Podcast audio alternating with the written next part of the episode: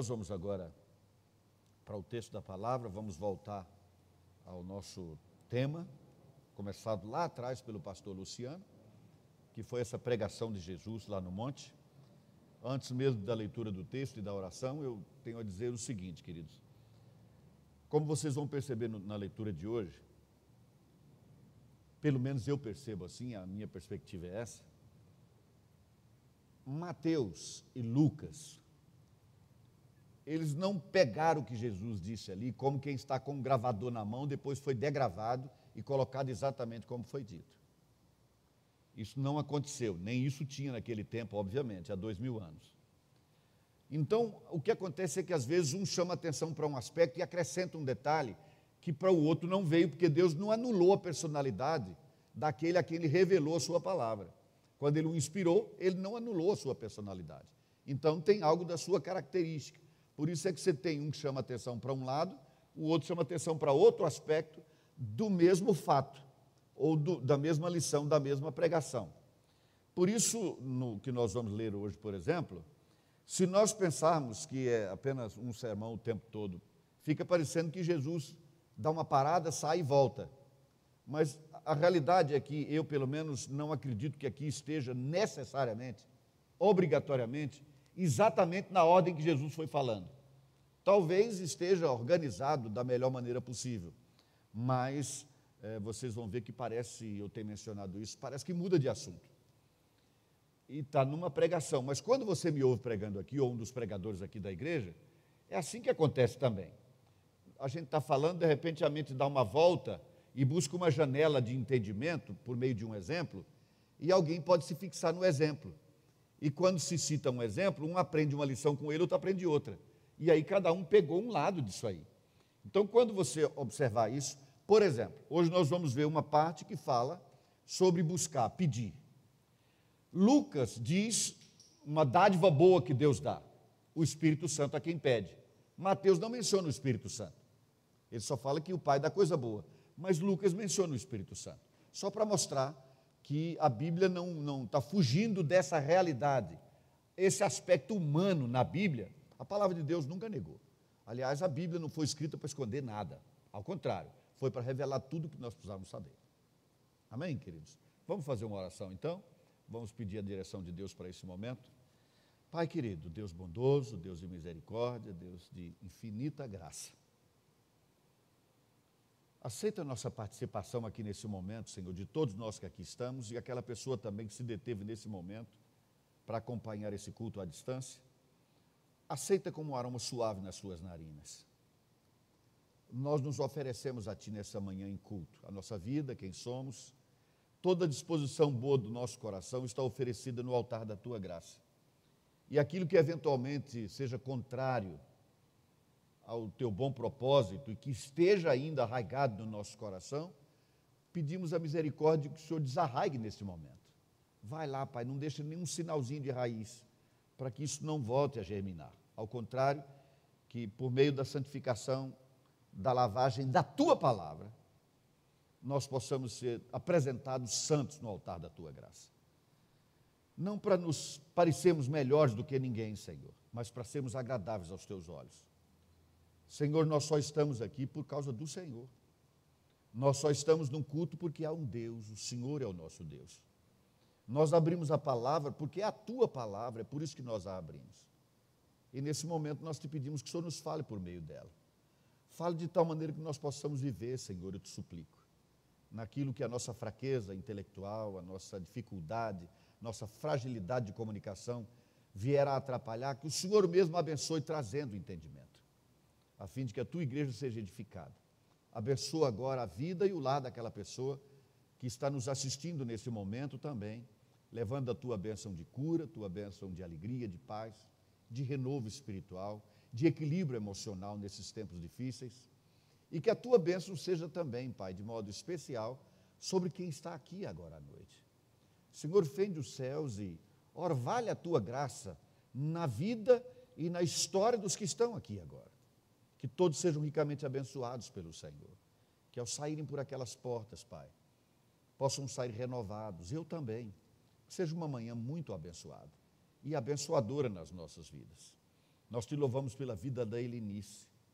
Nós te louvamos pelo carinho que o Senhor tem tido por ela, porque a despeito das suas enfermidades, o Senhor tem assistido, sobretudo, o seu coração, a sua alma, e trazido esperança, alegria, ao Gilvan também.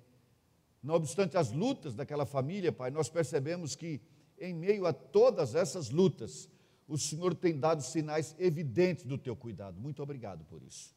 Continua abençoando esta família, para que ela continue sendo edificada no temor do Senhor.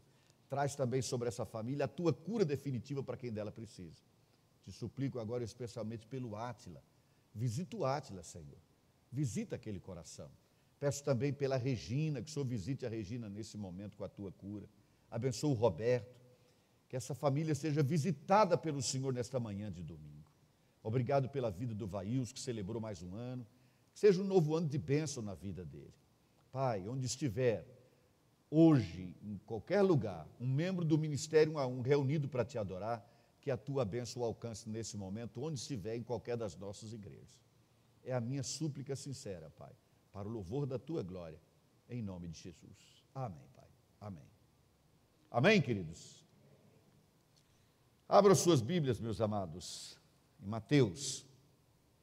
Eu, como tenho feito sempre que estou ministrando aqui nos últimos domingos, estou com a minha versão eh, NVI, nova versão internacional, em ordem cronológica. Eu não posso nem sair muito da página, porque eu estou acompanhando em ordem cronológica e se a gente sai tem essa dificuldade de voltar, né? Mas nós estamos em Mateus no capítulo 7, queridos. Mateus no capítulo 7. Próximo domingo, muito possivelmente, o pastor Luciano voltará a ministrar aqui nessa sequência. Mas hoje nós estamos no versículo 1 do capítulo 7. Nós vamos abordar aqui três ou quatro é, temas, assuntos distintos dentro desse grande sermão e maravilhoso sermão de Jesus. Começa do versículo 1 dizendo assim: Não julguem para que vocês não sejam julgados. Pois da mesma forma que julgarem, vocês serão julgados. E a medida que usarem, também será usada para medir vocês. Porque você repara no cisco que está no olho do, do seu irmão e não se dá conta da viga que está em seu próprio olho? Como você pode dizer ao seu irmão: Deixe-me tirar o cisco do, do seu olho, quando há uma viga no teu. Hipócrita, tire primeiro a viga do seu olho, e então você verá claramente para tirar o cisco do olho do seu irmão. Vamos começar pelo final. Tirar o cisco do olho de quem? Do estranho? Do ímpio? Não, do irmão. Isso aqui é revelador, querido. Porque o texto começa dizendo que nós não devemos julgar. E a igreja, de um modo geral, a igreja evangélica, os cristãos se preocupam muito com alguns temas e outros são aceitáveis, mesmo que sejam um erro. Por exemplo, se falar que alguém está em pecado sexual, isso é grave. Se falar que alguém roubou, mão armada, está preso, é um escândalo. Mas uma pessoa julgar a outra não é um escândalo. E está aqui, irmãos, um pecado que se comete a mais não poder. É um pecado tão comum que nem parece mais pecado. Eu afirmo categoricamente: nós nos julgamos uns aos outros praticamente permanentemente. E Jesus primeiro diz: não julguem, depois ele diz: o seu irmão, ou seja, o julgamento daquele que está perto, daquele que anda junto. Se aplicarmos isso textualmente, literalmente falando dos convertidos, são os nossos irmãos na fé. Claro que ali ele estava falando aos seus discípulos, então estava se referindo dessa forma, julgando um ao outro. A questão de julgar um ao outro é algo tão sério e grave que o comum é julgarmos uns aos outros até dentro de casa aquela velha história. Marcou uma hora para sair. A esposa passou primeiro é, pelo supermercado, não tinha alternativa, porque senão não vai ter o que jantar. Ela veio do trabalho e passou por lá, mas o marido já estava esperando, porque iam sair. Ela se atrasa 40 minutos. Quando chega, se você não me considera, você não se importa comigo, nós marcamos hora, como é que você não chega? Você sempre faz isso. E aí começa a discussão, quando na verdade aquela pessoa que se atrasou já estava apavorada, porque ela pegou uma fila lá no supermercado e não tinha alternativa, tinha que esperar. Mas antes que ela deixasse a fila, já sofreu o julgamento e a condenação. Não se importa comigo, é por isso. Você não está nem aí. Queridos, eu não estou dizendo que você já fez isso na sua vida, não. Eu estou dizendo que nós fazemos isso sempre. Então eu volto ao ponto. Às vezes nós nos apegamos a certos erros como sendo imperdoáveis, não, não podem ser cometidos. Outros são basicamente aceitáveis. Mas quem está dizendo aqui para não julgar categoricamente é Jesus. Ele que está dizendo: não julgue, não julgue, não julgue o seu irmão. E ele ainda diz mais: com a régua que você mediu o outro, vão medir você também. E é fato isso, querido. Nós fazemos isso mutuamente. Meus amados, por que nós não podemos julgar? Primeiro, porque Deus não nos chamou para sermos juízes. Em segundo, irmãos, porque nenhum de nós tem o um conhecimento suficiente para emitir um juízo. Nós avaliamos aquilo que vemos ou aquilo, a interpretação que temos do que vimos ou pensamos que vimos.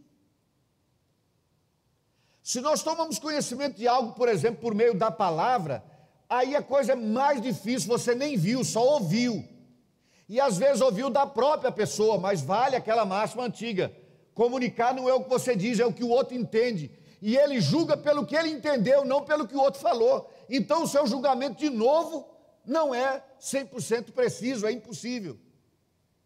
Se nós pensarmos na justiça comum, na justiça dos homens, nenhum juiz faz justiça se não for basicamente por mera coincidência.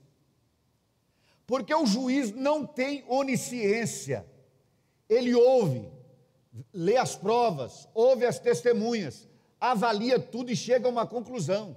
Mas ele não estava lá, e mesmo que ele estivesse lá, ele não tem a capacidade de entrar no coração da pessoa para saber o motivo porque a levou a fazer aquilo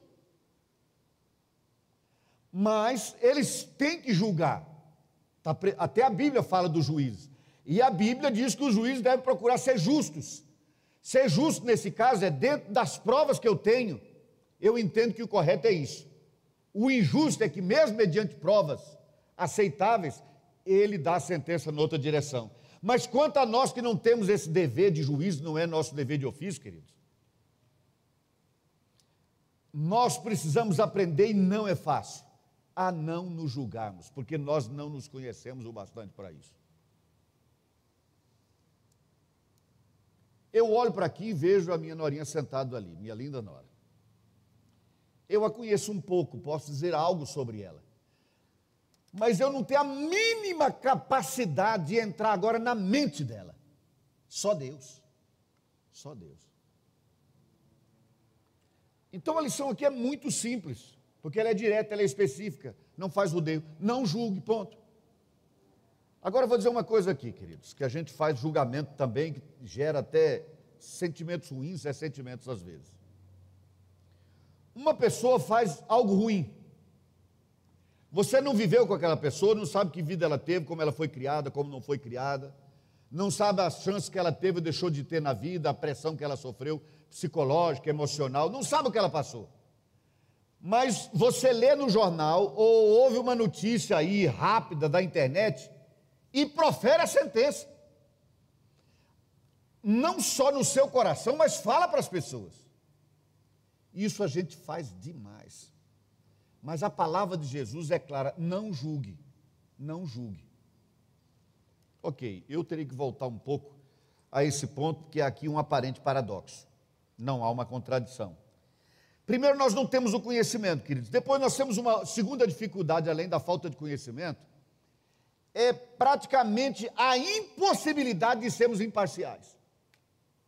Eu me lembro de estar lendo um comentário sobre isso de William Barclay e ele trouxe essa questão e eu achei muito interessante que é um fato.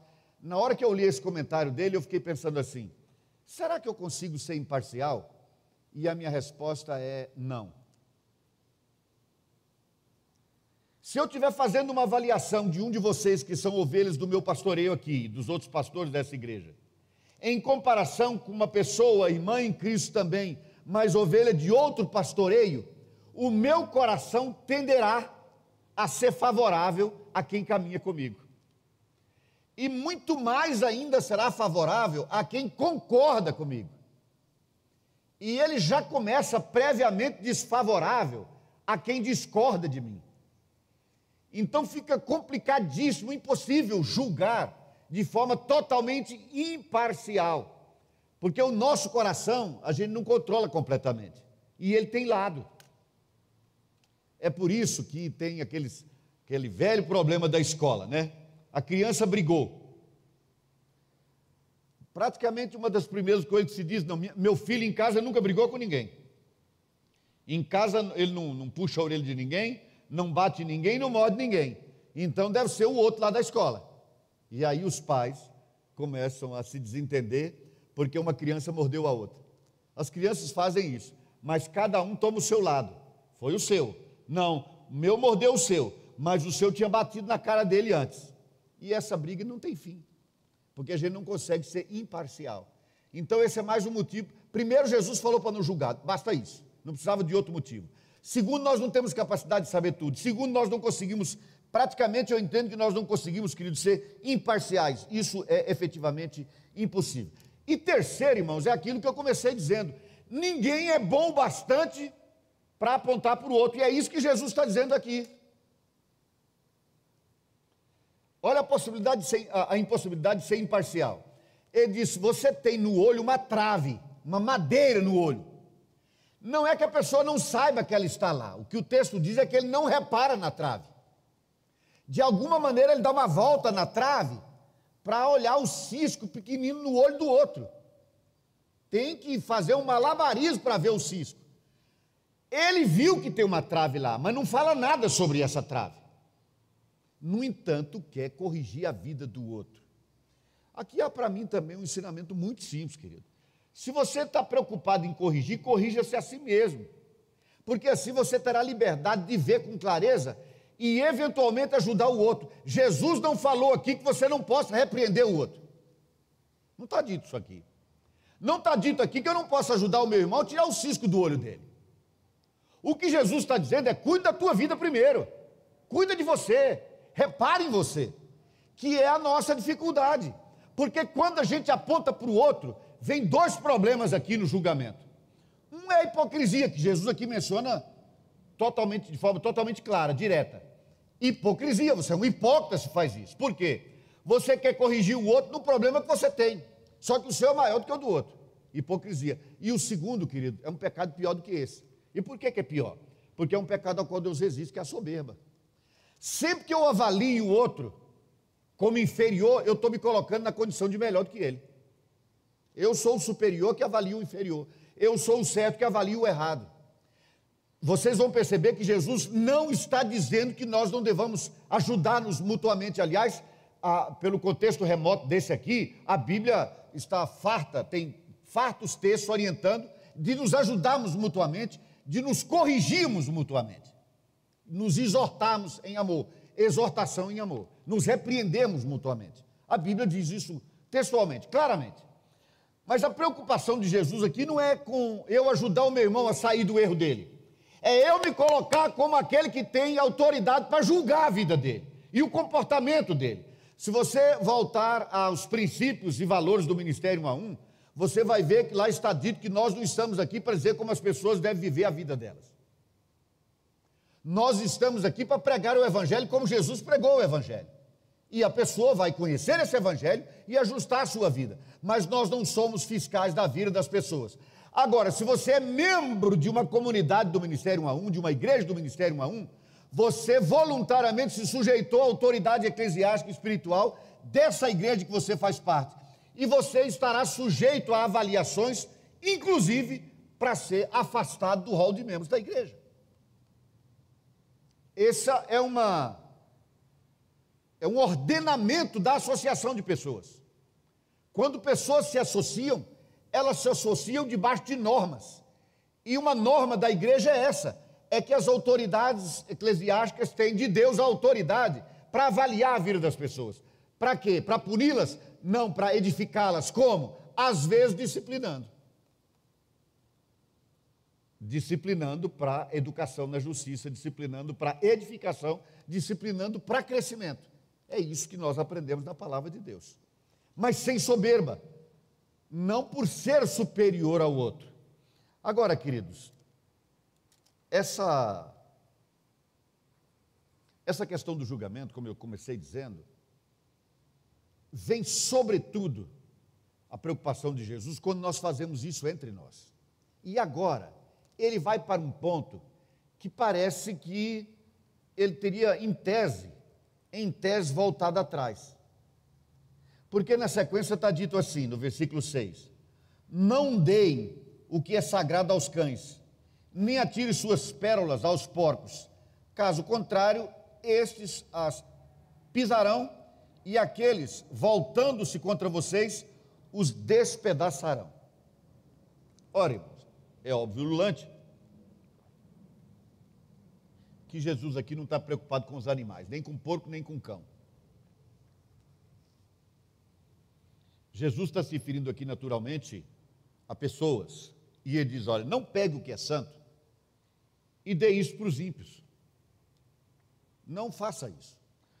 Os judeus tinham suas próprias interpretações sobre esse tipo de pensamento. Né? Por exemplo, eles acharem que a Torá não podia ser ensinada a outros. A igreja primitiva, segundo se comenta, tomava isso aqui mais em relação à ceia do Senhor. Não se podia servir a ceia do Senhor a qualquer um. Tinha que ser ao povo de Deus, apenas. E um pouco baseado nisso aqui, é, fortaleceu-se também aquela teoria dos judaizantes, que entendiam que qualquer pessoa podia ser uma pessoa cristã, mas desde que ela passasse pelo rito judaico da, da circuncisão, por exemplo, se ela cumprisse a lei. Então nasceu aquele movimento que o apóstolo Paulo combate, sobretudo na carta que ele escreveu aos crentes da Galácia, carta aos Gálatas. Vejam, queridos, que aqui Jesus está dizendo algo aparentemente fácil de entender mas agora vou confessar a minha fragilidade. Eu não sei interpretar completamente esse versículo. Por que não?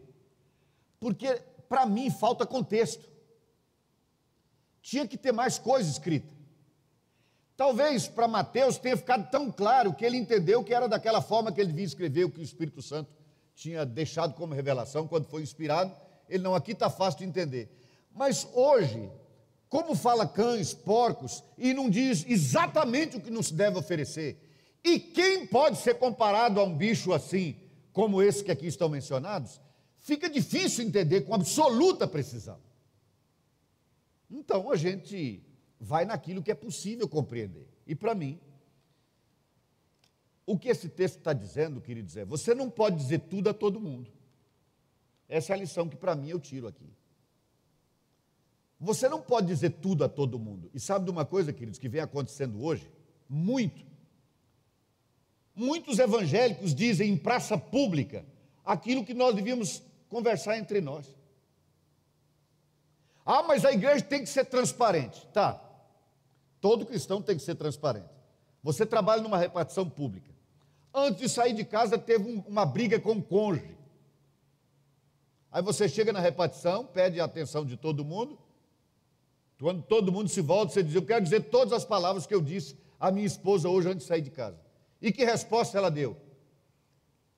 Alguém faz isso? Ninguém faz isso. Sabe por quê? Porque as questões familiares, algumas delas, não são para ser publicadas, são para ser resolvidas em família. E quando nós, Igreja de Deus, vamos para a praça pública discutir as nossas dificuldades que são internas e deviam ser de consumo interno, nós estamos falando para quem não devíamos aquilo que não devia ser dito.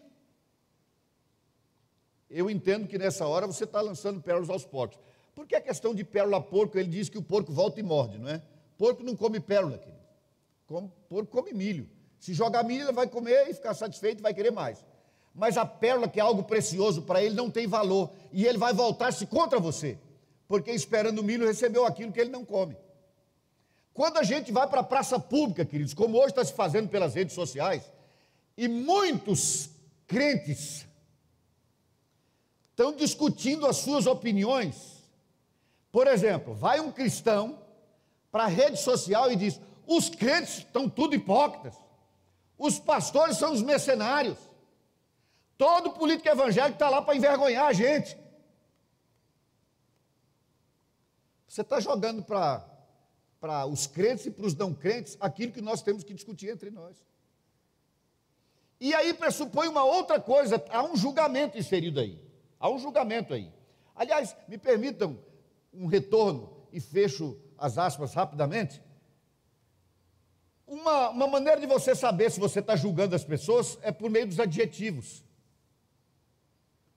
Toda discussão de opinião que começa a adjetivar, o julgamento está feito. Vamos evitar adjetivos, queridos. Discutir ideias.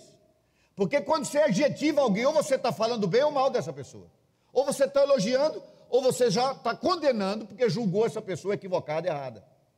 Evite adjetivar, seja quem for, mas a gente faz muito isso também. Só que nesse caso aqui vem a questão do paradoxo. A única forma de saber que eu não estou jogando pérolas aos porcos é que eu tenho que fazer uma distinção entre quem é porco e quem não é.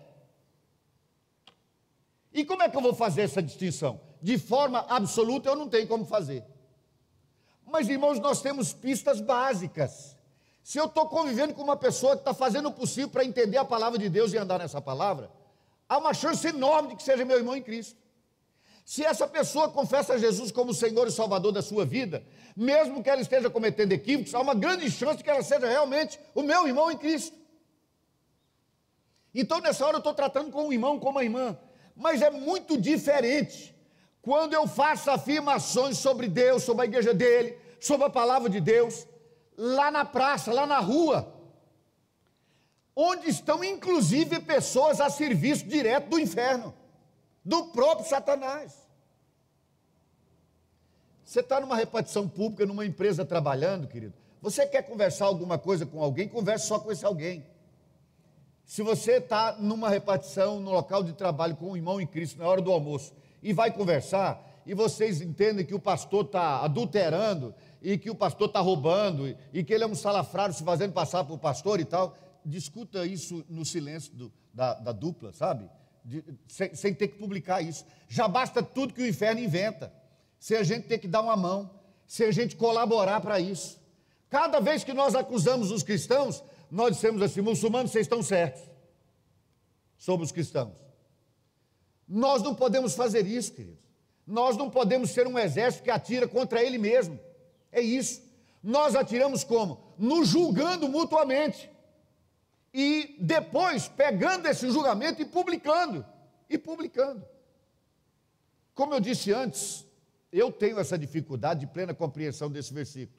Porque para mim faltou mais texto aqui para ficar absolutamente claro. Talvez outro possa ter um entendimento mais claro do que o meu. Nas minhas pesquisas, desde sempre houve essa dificuldade. Os pais apostólicos, por exemplo, por meio da Didaquê, que foi um, uma, que é uma série de livros que foram escritos também para as primeiras igrejas, mas que não estão inseridos no cânon bíblico, não fazem parte da palavra de Deus, mas é um corpo doutrinário chamado Didaquê, ensino, eles discutem parte disso, e a ideia era essa, de que isso aqui se refere à ceia. Eventualmente pode ser, pode ser, mas também pode não ser. Seja como for, eu aprendo essa lição. Você não pode dizer tudo a todo mundo em qualquer lugar. Você diz o que tem que ser dito na hora certa e a pessoa certa. Para isso a gente tem que vigiar, porque, repriso, queridos, mais uma vez, infelizmente, infelizmente, o diabo tem se aproveitado dessa fraqueza dos crentes de ter que falar para atirar na igreja. Nós estamos atirando contra o nosso próprio exército. Volte para sua casa você entende isso com clareza. Tenho um filho e uma filha maravilhosos, tenho uma nora, tenho um genro. Todos eles erram, certo? Todos eles têm seus erros. Mas eu prefiro, naturalmente, não encontrar uma pessoa que cite publicamente os erros deles. Tem que tratar, eu trato. Tem que resolver, eu resolvo. Mas se eu vou para uma rede social e vejo alguém escancarando contra a vida de uma pessoa muito próxima de mim, quem é que gosta disso? Qual pai fica satisfeito com isso? Por pior que seja o filho ou a filha, nenhum fica. Porque ele, mais do que o outro, tem a consciência do problema. E eventualmente está até lutando para resolver. Mas agora foi publicado. Ninguém quer isso. Pois, irmãos, a igreja de Jesus não deve sofrer isso também. Eu termino dizendo que eu fico perplexo, perplexo, de ver alguns pregadores que vão para a televisão, vão para a internet, passam a mão numa chibata e chicoteiam a igreja de Jesus sem dó nem piedade. Fala mal de todo mundo, falta pouco praguejar, dizer palavras feias para xingar a igreja. E chicoteia, e chicoteia, e chicoteia a igreja. Aí vai ver, realmente, 10% dos que estão ouvindo aquilo são discípulos de Jesus. Outros não têm nada a ver com isso. Estão apenas do lado, sorrindo e aplaudindo enquanto a igreja é chicoteada. Qual é a razão disso? Qual é o objetivo para isso? Não vejo sentido. Sinceramente, não vejo sentido. Não estou falando de não exortar. O que a palavra diz não é chicotear, querido. Eu estou falando opiniões de julgadores que julgam e sentenciam a igreja de Jesus, com a qual ele nem convive. Faz isso até com denominações inteiras. Isso é muito comum também entre nós, tristemente. Infelizmente, eu estou dizendo isso aqui mais uma vez publicamente, porque é difícil a gente não dizer é, exatamente como está sendo dito agora. Mas nós até julgamos as denominações. Essa é boa, essa é ruim, essa presta, essa não presta. E Jesus diz: não julguem, não julguem, não julguem. Deixa para Deus, querido. Deixa o Senhor fazer isso. Ok. Agora, na sequência, eu não vou comentar muito isso aqui, porque isso aqui está absolutamente claro e exaustivamente tem se pensado nisso. Jesus entra no outro ponto agora e diz assim: peçam. Versículo 7: peçam e lhes será dado. Busquem e encontrarão. Batam e a porta se lhes será aberta. Pois todo o que pede recebe, o que busca encontra, e aquele que bate, a porta será aberta. Qual de vocês, se seu filho pedir pão, lhe dará uma pedra? Ou se pedir peixe, lhe dará uma cobra? Se vocês, apesar de serem maus, chama a atenção de vocês, presta expressão. Jesus não disse assim, e vocês que são maus, não estou me referindo aos bons, estou falando só para os que são maus. Aqui ele generaliza, porque ele conhece o coração do ser humano. Ele disse, apesar de vocês serem maus, todos vocês, o único que ele excluiu aqui foi ele próprio. Apesar de vocês serem todos maus, sabem dar boas coisas aos seus filhos. Quanto mais o Pai de vocês, Pai Celestial, Deus, que está nos céus, dará coisas boas aos que lhe pedirem.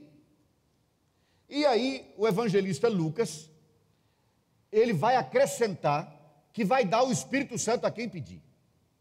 Como nós combinamos, pastor Luciano e eu, lá atrás, quando nós começamos essa série de reflexões, nós dissemos que não íamos tentar entender os meandros de cada ensinamento desse aqui. Eu não vou entrar nessa questão de dar ou não dar o Espírito Santo, dar mais, dar menos, preencher, plenitude, não vou entrar nesse mérito.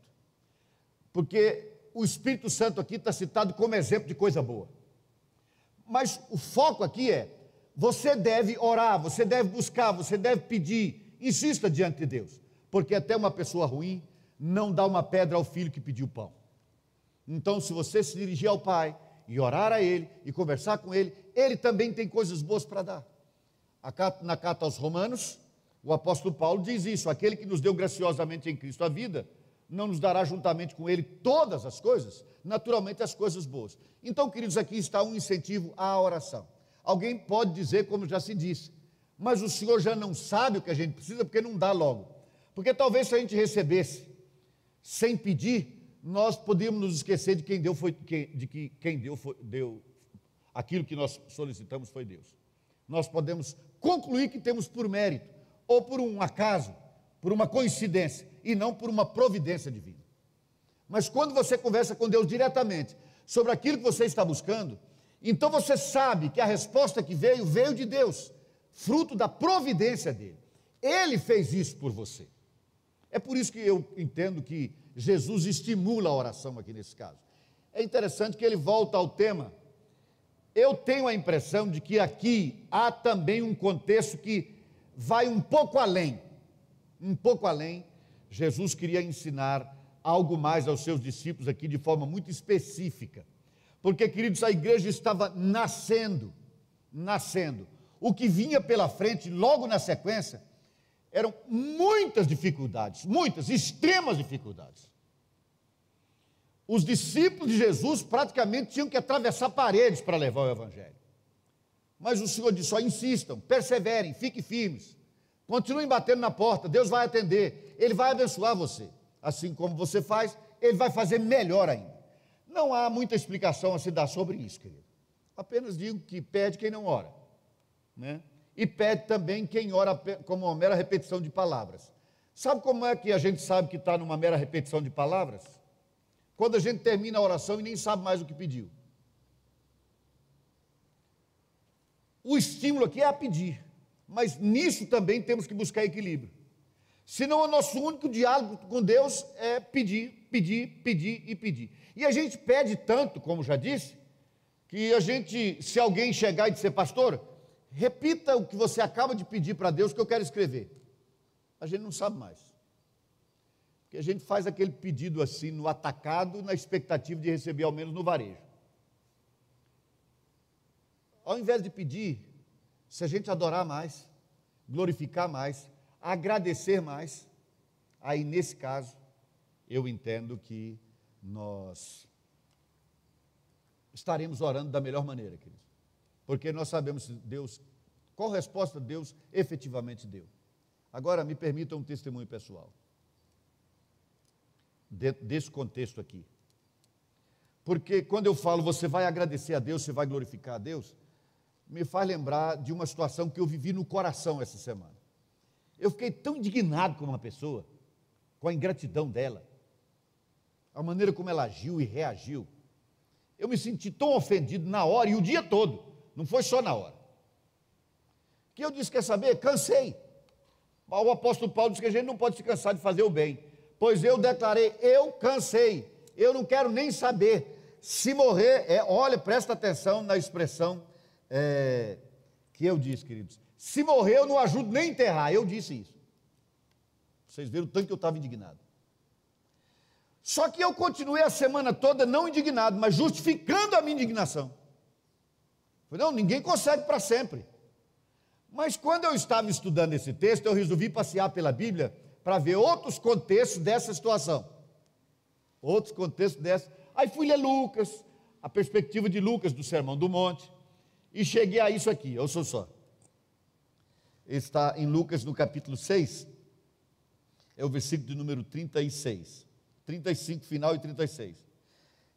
Então a recompensa que terão será grande, e vocês serão filhos do Altíssimo, porque Ele, o Altíssimo, é bondoso para com os ingratos e maus. E mais, sejam misericordiosos, assim como o Pai de vocês é misericordioso. Ele disse, para usar a linguagem do Nilão, né, pastor? Que lapada Deus deu em mim na hora que eu li isso aqui. Deus é bondoso o tempo todo com quem? Com os bonzinhos? Não, com os ingratos e mal. Ingratos. Ele fez, ele abençoou, a pessoa não agradeceu e ele abençoou de novo. Deus é bom demais, irmãos. É isso que Jesus está dizendo. Fique tranquilo quando você orar ao Pai, porque Ele é tão bondoso que até para os maus Ele tem bênção. Impressionante isso. Ele é gracioso com o ingrato, com o que não agradece com o que não reconhece. Por quê? Por causa da misericórdia. E ele diz assim: seja misericordioso. Por que eu dei esse exemplo para voltar ao ponto, queridos? Na hora de eu avaliar aquele a quem eu não devo dizer nada, ou na hora de eu avaliar a vida do meu irmão para não julgá-lo, eu preciso no meu coração da misericórdia. É a misericórdia que nos ajuda nisso. Por quê? Porque eu vou conseguir ver a misericórdia do outro como Deus a vê Deus vê a nossa miséria com o coração, isso é misericórdia. É a miséria vista com o coração, com o órgão do ideal, não com essa razão, não com essa precisão de raciocínio lógico que errou, punição, ponto, acabou. A misericórdia vai além disso. Por isso, aquele poeta nordestino diz que um dedo de justiça, é, um dedo de misericórdia vale por braças de justiça. A misericórdia precede, queridos. Para vivermos esse mundo, nós temos. Você não pode se abrir para todo mundo como se todo mundo fosse certinho. E você não pode julgar ninguém. Então o que, que a gente faz? A gente busca em Deus graça de desenvolver amor e misericórdia no nosso coração. Porque é independentemente de quem seja a pessoa, a gente é misericordioso. Porque Deus é misericordioso. Ok. E agora finalizo. Meu tempo já se esgotou há, há uns 10 minutos. Mas eu vou citar aqui, queridos, aquilo que eu considero o segundo ensinamento mais direto, mais prático, dado por Jesus e dado no Novo Testamento, para a vida cristã. No primeiro, Jesus diz que toda lei e toda profecia, tudo está resumido em amar. Amar a Deus e amar ao próximo. Não é isso? Mas agora ele faz outro resumo. E aqui eu vejo isso, esse momento aqui como a ética magna, é o ápice da ética. Se a gente vive isso aqui, o mundo muda, muda completamente. Muda totalmente. Olha que ensino esse. Assim, em tudo, tudo, em tudo, façam aos outros o que vocês querem que eles lhes façam, pois esta é a lei e os profetas. A lei e os profetas se resumem nisso. Faça o outro que você espera que ele faça com você. Primeiro, preste atenção que Jesus não foi negativo. Ele não disse assim: não faça o outro que você não quer que ele faça com você, mas também vale. Mas eu considero ser relevante o fato de Jesus ter sido positivo quanto esteja implícito o lado negativo de você não quer que a pessoa grite com você, não grite com ninguém. Quem gosta que o outro fale com ele com palavras agressivas? Alguém quer ser agredido com palavras? Não. Você não quer ser agredido com palavras? Nunca agrida com palavras. Vamos lá. Se uma pessoa contar uma mentira a teu respeito, você quer que outra pessoa que não verificou a verdade passe adiante a informação? Não. Mas a gente pega informação sobre quem não conhece, que não verificou ser verdadeiro e passa para frente. Você está fazendo com o outro o que você torce para que nunca faça com você. Eu, quando falo você, estou me incluindo, porque nós agimos assim.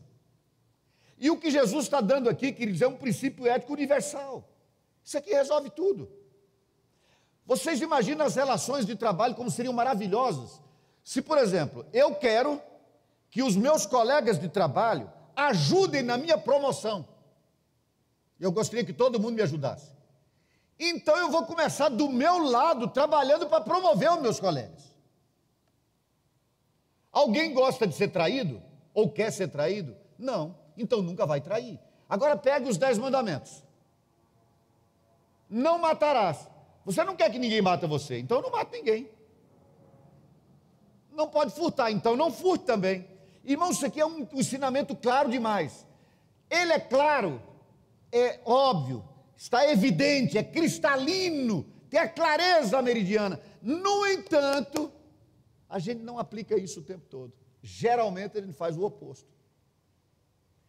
Quando então nós estamos trazendo para vocês aqui de volta esses ensinamentos de Jesus, queridos, nós não queremos que vocês se tornem um armário de conhecimento. A nossa intenção, queridos, é que nós aprendamos nessa geração conturbada e de um tempo tão estranho que nós estamos vivendo, nesse tempo que Deus nos deu, nós saibamos como viver. E a Bíblia é tão clara sobre isso. Viva dessa forma. Vamos para o cotidiano. Brasília, Distrito Federal, onde eu estou falando agora.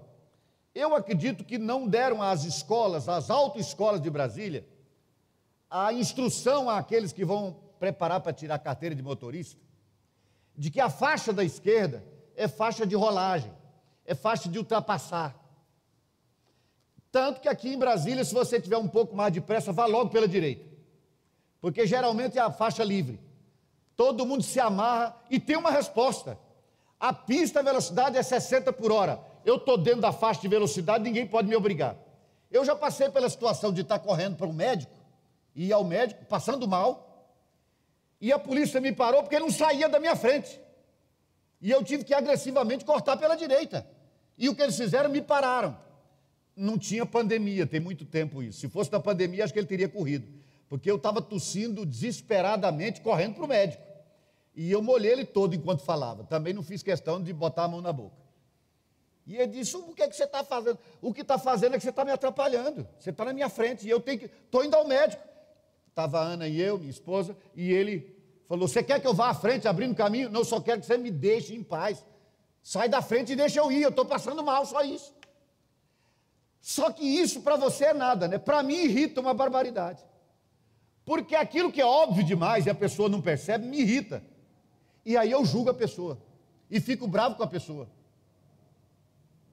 Só que se algum dia eu estiver distraído, por um motivo qualquer, e também pegar a faixa da esquerda e não sair dela, porque estou distraído ou por qualquer outro motivo, e alguém ficar nervoso atrás de mim, buzinando e agressivamente dirigindo a meio metro de mim, eu vou querer? Alguém quer isso? Não. Então o que Jesus está dizendo? Então não faça na sua vez. Simples assim. Ou faça o que você espera que os outros façam por você. Há alguma dificuldade de entender isso, irmãos? Não. A dificuldade não é entender a palavra de Deus. No começo eu disse que há muita coisa que eu não entendo e vou até o fim da vida sem entender. Mas eu também disse que aquilo que é suficiente para uma vida cristã saudável, uma vida emocional e espiritualmente saudável diante de Deus, a Bíblia é clara, ela é específica e está aqui algo muito claro. Muito claro. Isso aqui não é difícil de entender, isso é difícil é de praticar. Porque vem o egoísmo, vem aquela ideia de que ninguém pode me julgar, mas eu posso julgar todo mundo, eu sou bom, o outro é ruim. Então Jesus já liberou por baixo, nivelou por baixo, dizendo: vocês são maus, mas sabe da coisa boa.